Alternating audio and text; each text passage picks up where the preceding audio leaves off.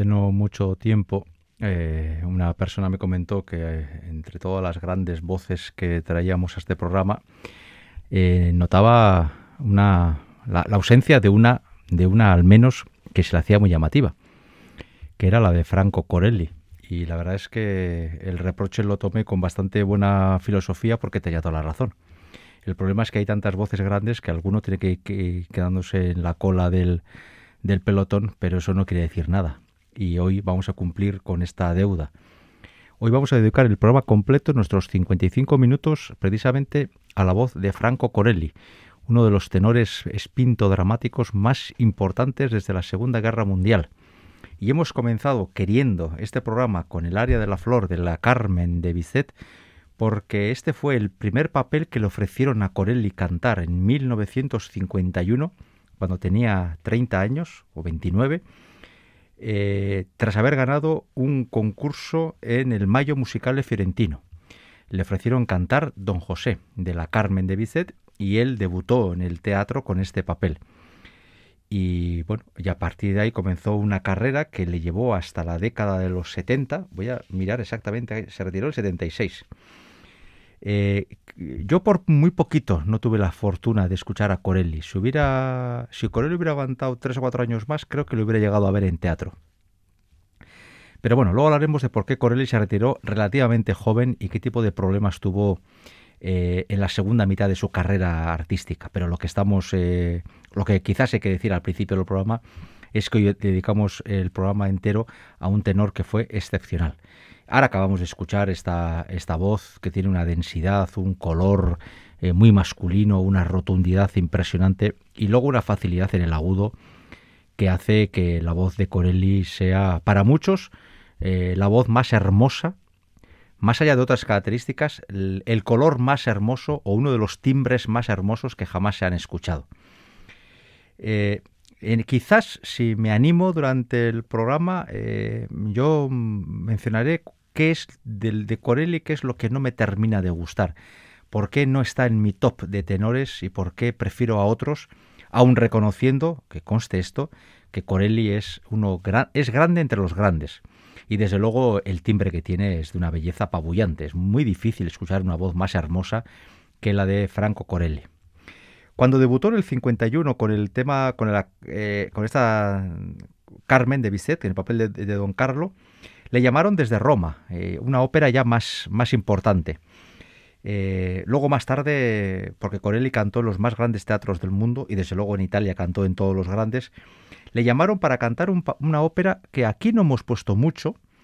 Eh, hoy vamos a escuchar varias áreas mm, infrecuentes.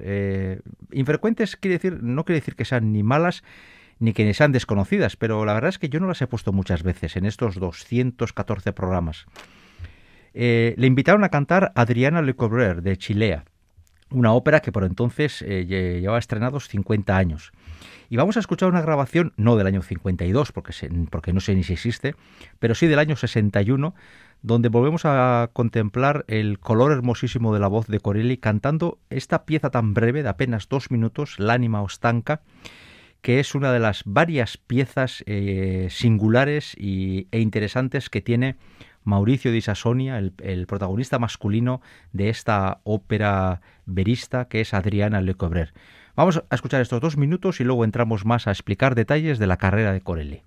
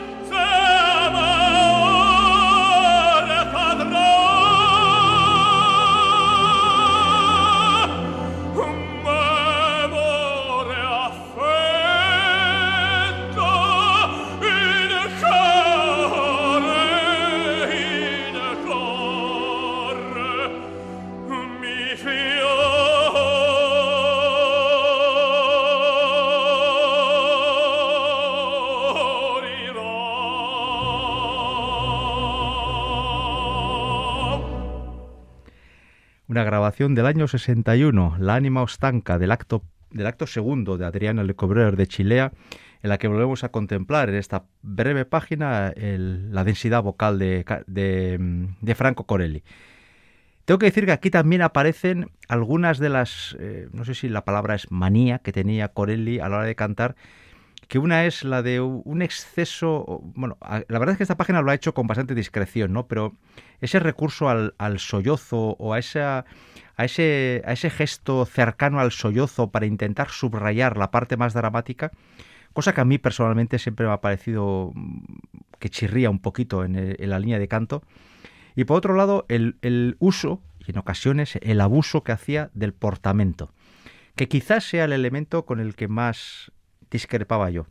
Y siempre insistiendo, por favor, porque hay, gente, luego hay algunos que se suelen molestar con esto, siempre desde el reconocimiento de que estamos ante una de las ocho o diez voces eh, masculinas de tenor más importantes desde la Segunda Guerra Mundial. Y desde luego en lo suyo, porque Corelli hizo una carrera que se basó en papeles bastante concretos, en lo suyo eh, tiene muy poco rival. El, tercer corte musical eh, lo utilizo incluso para poder escuchar una, un fragmento que a mí me gusta especialmente. Voy a decir que la ópera es de Bellini, eh, vamos enseguida ya al mundo de la norma, y aquí normalmente la gente siempre habla pues de los dúos entre Norma y Adalgisa, o bien de la, evidentemente de la casta diva, pero yo he de reconocer que siempre he tenido una especial predilección por la página del tenor. El tenor en, en Norma es un papel importante pero menos, Polione, es el romano que ha sido amante de Norma durante muchos años, es el padre de los dos hijos ocultos de Norma, pero ahora Polione se ha enamorado de Adalgisa, otra sacerdotisa gala, y mantiene su relación en secreto. Justo en este momento está explicando a Flavio, otro romano, em, eh, el hecho de que ha cambiado de amante, de que Norma, eh, la persona con la que todos los romanos creen que su, que su capitán tiene esa relación, ya no es su amante oficial y ahora es otra, que en ese momento desconocemos quién es. Y entonces lo que hace lo que hace Polione es eh, cantarle, narrarle a Flavio y de paso a todo el público, a todos los oyentes, pues sus últimos avatares en esto de las historias de amor. Meco al altar de Venere, conmigo al altar de Venus, y ahí va contando qué es lo que le ha pasado en los últimos tiempos para que haya decidido abandonar a Norma, a pesar de que sea la madre de sus hijos, y, eh, y entablar una nueva relación con otra sacerdotisa, por lo que se ve, Polione era de a tiro fijo, iba a por personas que no pudieran tener ningún tipo de relación con los hombres por, su, eh, por sus convicciones religiosas. Este fragmento del tenor ocurre exactamente, prácticamente al comienzo de la ópera. Después de la obertura y de unas breves escenas aparecen Polione y Flavio y el, y el tenor se desayuna la ópera con este fragmento. Es verdad que existe una tradición de cantar un Polione, y Corelli sería un perfecto ejemplo, eh, muy, muy militar, ¿no? muy masculino, muy guerrero, muy recio. Eh, la verdad es que esa tradición se ha acabado por imponer y cuando otros cantantes han dado otro enfoque al papel, nos parece mm, como demasiado light, como un poquito sin, sin fuste, sin fundamento, ¿no? Y seguimos queriendo apostar por un tenor de una voz poderosa y potente. Por eso eh, grandes cantantes eh, dramáticos, como por ejemplo Corelli o en otros momentos eh, incluso cantantes, cantantes que se han acercado al mundo de Wagner, han cantado el Polione y sin embargo no tocaban ninguna otra ópera más de Bellini. ¿no? Parece ser que Polione era un poco la excepción dentro, de la, dentro del, del estilo requerido para cantar las óperas de tenor de Bellini. Y sin embargo seguramente no es así seguramente esta tradición ha acabado por desfigurar en cierta forma cómo se caracteriza al personaje. Vamos a escuchar estos seis minutos, es el corte, ah, no, iba a decir el más largo, pero no, hay, hay luego uno que es aún más largo, pero por razones bien distintas, ya, ya las diré luego. Vamos a escuchar este fragmento del acto primero de Norma, donde aquí eh, Franco Corelli da rienda suelta a todas sus virtudes. Vamos a disfrutar de una voz eh, como pocas, de recia, la de Corelli, cantando este fragmento de la norma de Bellini.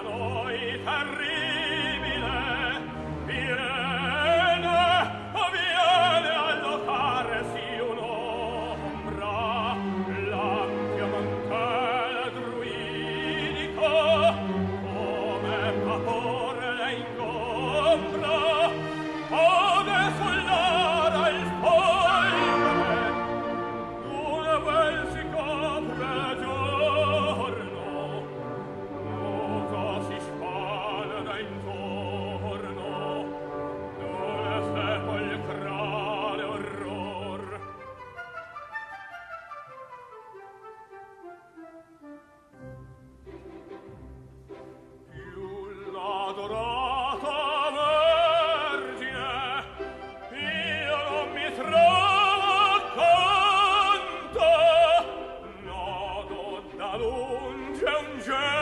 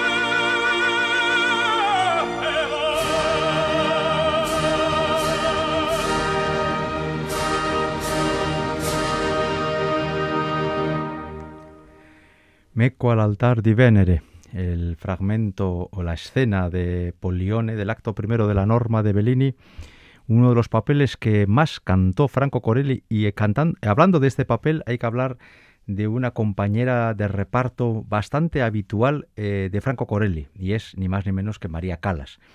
María Calas eh, fue la norma de muchos poliones de Corelli, o, o, quizás sería mejor decir que Polione, que Corelli fue el polione de muchas calas, de muchas normas de María Calas. Esta pareja hizo muchas grabaciones discográficas y además eh, es bastante o relativamente fácil encontrar eh, grabaciones eh, de estas piratas de funciones en directo donde Calas, soprano y Corelli, tenor, compartían escenario. Y es que entre ellos había buen feeling y desde luego María Calas no tuvo ningún problema en declararse como una gran admiradora de la voz de Franco Corelli desde el momento en que le conoció. Eh, Hay que decir también que, eh, además de María Calas, Franco Corelli cantó con las más grandes sopranos de, su momento. Por ejemplo, fue también bastante habitual que fuera pareja de Renata Tebaldi, la, gran, la otra gran soprano de la época de Calas. Cantó con Magda Olivero, eh, sobre todo Adriana Lecobrer. No olvidemos que este papel estaba prácticamente pensado para ella. O por mencionar otra soprano radicalmente distinta de las que hasta ahora he dicho, eh, este, Franco Corelli fue pareja en Turandot de Virgin Nilsson en más de una ocasión. Llegó a cantar también con Joan Sutherland, es decir, eh, con Renata Scotto. Ha cantado eh, Corelli con lo más granado de la voz de la tesitura sopranil de los años 60 y 70. Hay que decir también, y esto quizás es una, bueno, o sin quizás, es una frivolidad, pero bueno, siquiera para apuntar eh, un dato, y es que Franco Corelli tenía una planta espectacular.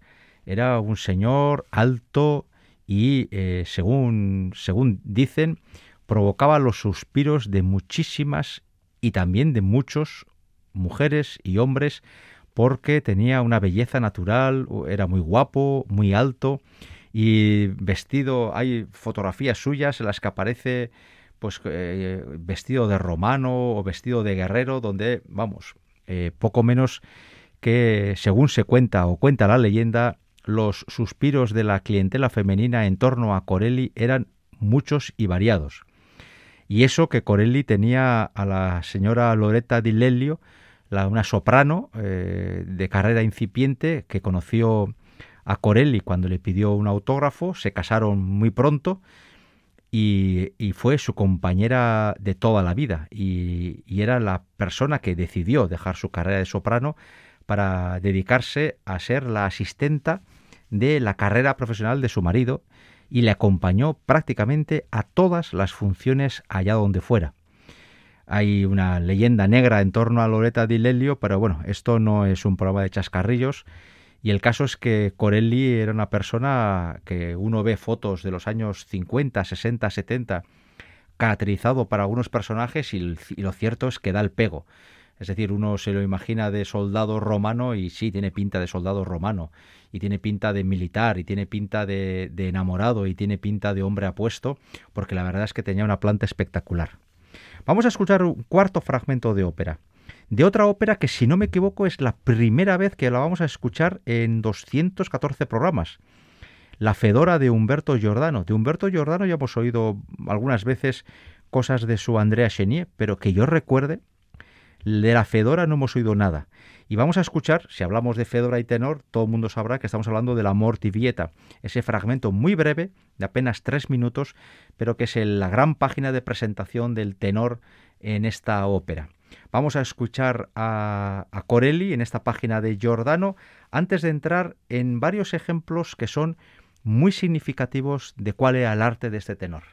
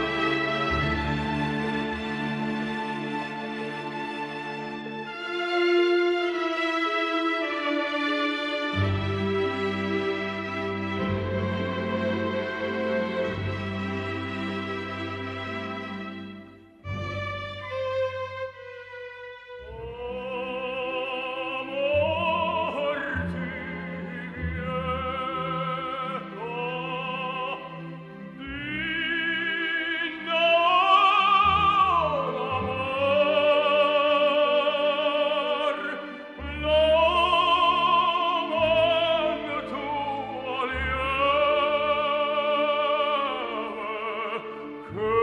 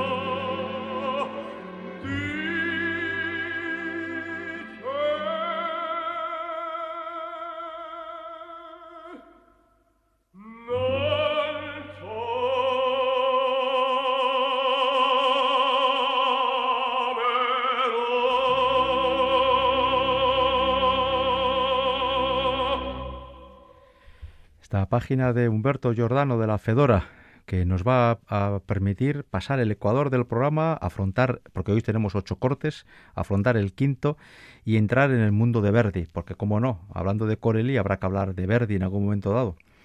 Eh, las óperas de Verdi que más cantó eh, Corelli seguramente serían La Forza del Destino, Don Carlo, Il Trovatore y la que vamos a oír ahora, Aida. Y queda para el misterio de los aficionados a la ópera qué hubiera sido del Otelo de Franco Corelli.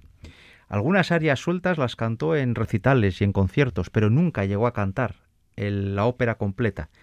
Y uno tiene la sensación de que podría haber sido quizás la voz más adecuada desde finales de la Segunda Guerra Mundial para afrontar el papel del moro de Venecia. Pero Corelli era una persona muy esclava de sus miedos, de sus inseguridades, de sus nervios. De eso también hablaremos un poquito, porque fueron una constante en su vida. Un hombre dotado de una capacidad vocal extraordinaria siempre creía no ofrecer lo mejor al público. Y ello le obligaba a vivir en una especie de estrés constante por el miedo a no responder a la exigencia de un público que por otro lado le adoraba y luego veremos un par de ejemplos de ello. Vamos a escuchar el Celeste Aida, la página de presentación del acto primero de Aida del Radamés, del, militar que va a ser elegido como el comandante en jefe de las tropas egipcias contra los etíopes. Y este Celeste Aida siempre tiene el, mismo reto, ¿no? La última frase, un trono vicino al sol, donde Verdi pide apianar. Y Corelli, con su particular técnica, trata de hacer cosas como las siguientes.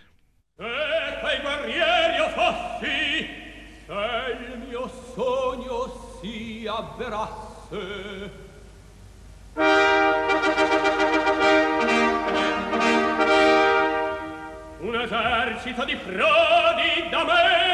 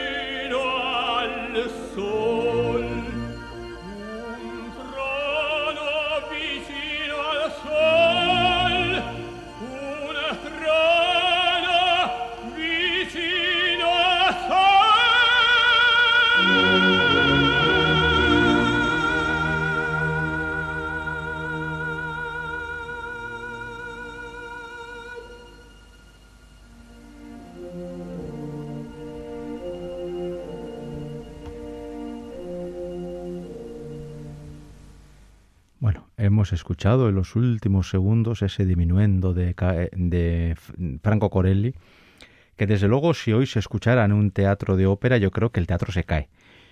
Eh, y también habrá gente que dirá que, tiene un punto de artificiosidad que no le hace hermoso, pero lo cierto es que es un intento bastante serio y bastante aplaudible de cantar lo que está en la partitura. ¿Eh? Y eso creo que es muy importante.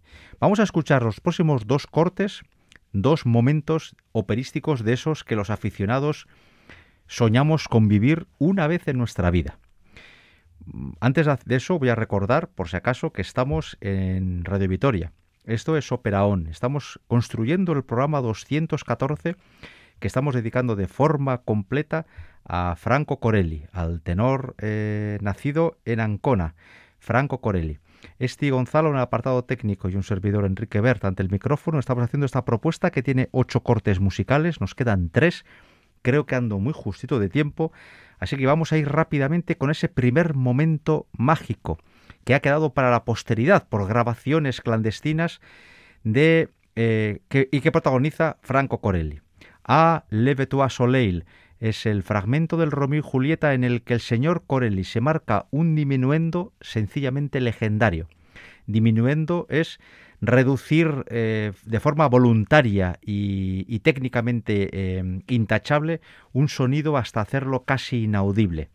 Pues bien, imaginémonos a ese señor tan apuesto, tan, tan viril, tan elegante, tan, tan guapo, cantando el Romeo y Julieta de Gounod y encima cantándolo así de bien. Es lógico que la reacción del público sea la que es, sencillamente cercana a la histeria. Y si no, comprueben en este fragmento de ópera francesa.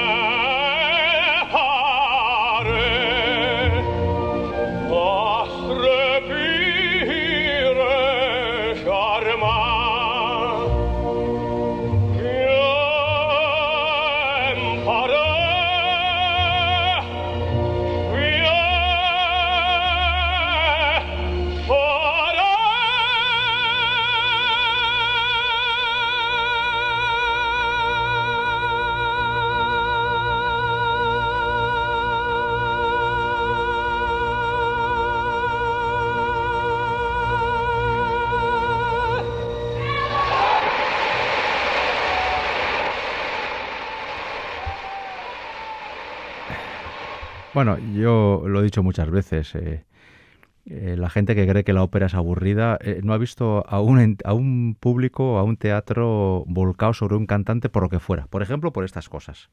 Porque lo que viene a continuación también tiene lo suyo. Y es, en este caso, había que aplaudir porque acababa el área, pero a veces es tal la histeria y el paroxismo que surge entre los oyentes, entre el público, que aplauden cuando no deben de aplaudir. Y es lo que vamos a oír ahora, un fragmento de La Tosca de Puccini pero antes de nada, hay que decir que en este fragmento que hemos oído ahora de Gounod, evidentemente al señor apuntador habría que darle un sobresueldo porque se le oye casi tan bien como al mismo Corelli.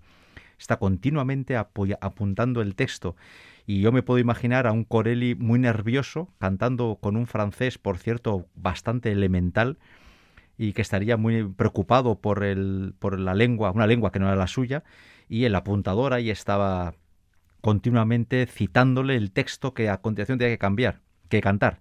Y ya que estamos hablando de nombres, voy a decir que en este programa también tenemos un segundo técnico, Ekain García, que está eh, colaborando con este, a la que antes he mencionado, y para que no se me enfade Ekain, que fue alumno mío hace seis años. ¿eh? Para que no se me enfade, le voy a nombrar también como colaborador necesario en este programa. Con lo cual, si a alguien no le gusta el programa de hoy, que le eche la culpa a Ekain. Vamos con Vamos con el séptimo fragmento, ese fragmento en el que la gente aplaude cuando no debe y corta la representación porque eh, la gente ya pierde, la, eh, pierde hasta las buenas formas. Tosca, en Parma, Italia, año 67. Ella es Virgilia Cordoni. El varón Scarpia es Attilio Dorazzi y Mario Cavaradossi es, por supuesto, eh, Franco Corelli le han torturado, le sacan de la sala de torturas hecho unos zorros y en ese momento él, que está totalmente roto, escucha que los absolutistas han perdido la guerra y que los liberales la han ganado. Mario Cavaradossi, Corelli, es liberal y por eso estaba sufriendo esas torturas. Y en ese momento él va a cantar lo de victoria, hemos ganado, victoria. Y ahí el público pierde la compostura. ¿Que no se lo creen? Pues vamos a escuchar estos tres minutos qué es lo que ocurrió en Parma en el 67 cuando Corelli decidió hacer de las dos veces que dice victoria, hizo lo que le dio la gana. Y ese darle la gana lo que hizo fue montar pues un follón descomunal en el teatro porque el teatro literalmente se cayó aplaudiendo a un señor que no hacía lo que estaba la partitura, pero antes decía, esto es ópera en vivo y a los que nos gusta la ópera y vamos a funciones, esto es lo que nos gusta vivir muy de vez en cuando. Este fragmento y ya luego caminamos hacia el final del programa.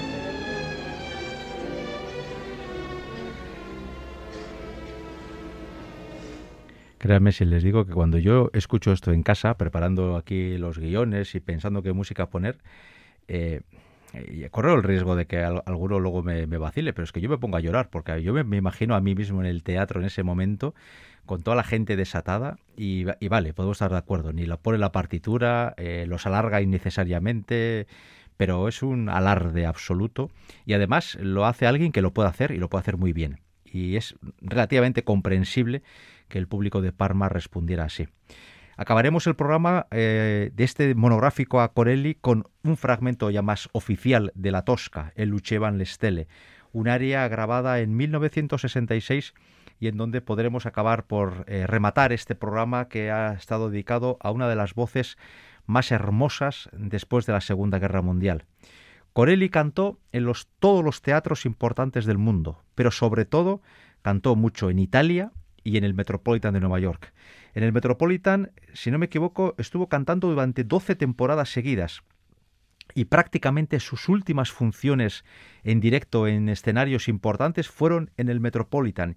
Y allá cantó papeles eh, que aquí, por desgracia, porque no tenemos tiempo, no hemos podido escuchar. Tengo sobre todo en mente no haber podido poner un fragmento del Turandot, del Calaf que hacía, que hacía eh, Franco Corelli. Pero bueno, en cualquier caso, eh, hemos oído, también podemos haber oído algún fragmento de la Bohème o algún fragmento de la Fanchura del West o algún fragmento del bel canto, ¿no? De Poliuto o de... Pero en fin, es que nos da lo que nos da. Y bastante que tenemos a la semana 55 minutos para poder hablar de ópera. Terminamos con este fragmento de la Tosca, un fragmento más, eh, más formal. Em, eh, tampoco hemos podido mencionar, sí hemos hecho con las sopranos, ¿no? pero sobre todo los grandes directores, de orquesta que se empeñaron en que fuera él eh, su tenor. ¿no? Y estoy, tengo en mente sobre todo a Herbert von Karajan, con el que en Viena y en Berlín eh, dirigió funciones de ópera que acabaron siendo legendarias. Pero bueno, hasta aquí hemos llegado. solamente he querido tener la oportunidad de ofrecerles ocho fragmentos de una voz hermosísima. Al que lo conociera, que lo haya disfrutado. Al que no, que sepa que eh, a través del mundo de los ordenadores y las redes sociales va a encontrar un mundo infinito de música bien cantada. Con este fragmento de la Tosca, con El Uche Van de Stelle, la grabación del 66, hasta la semana que viene.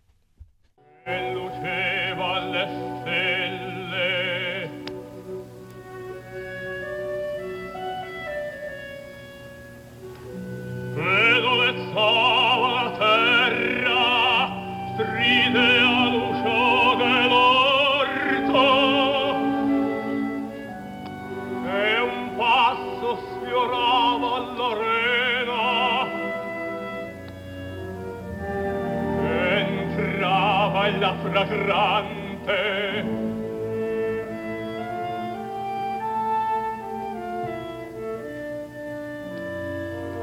Mi cadea ah, fra le braccia.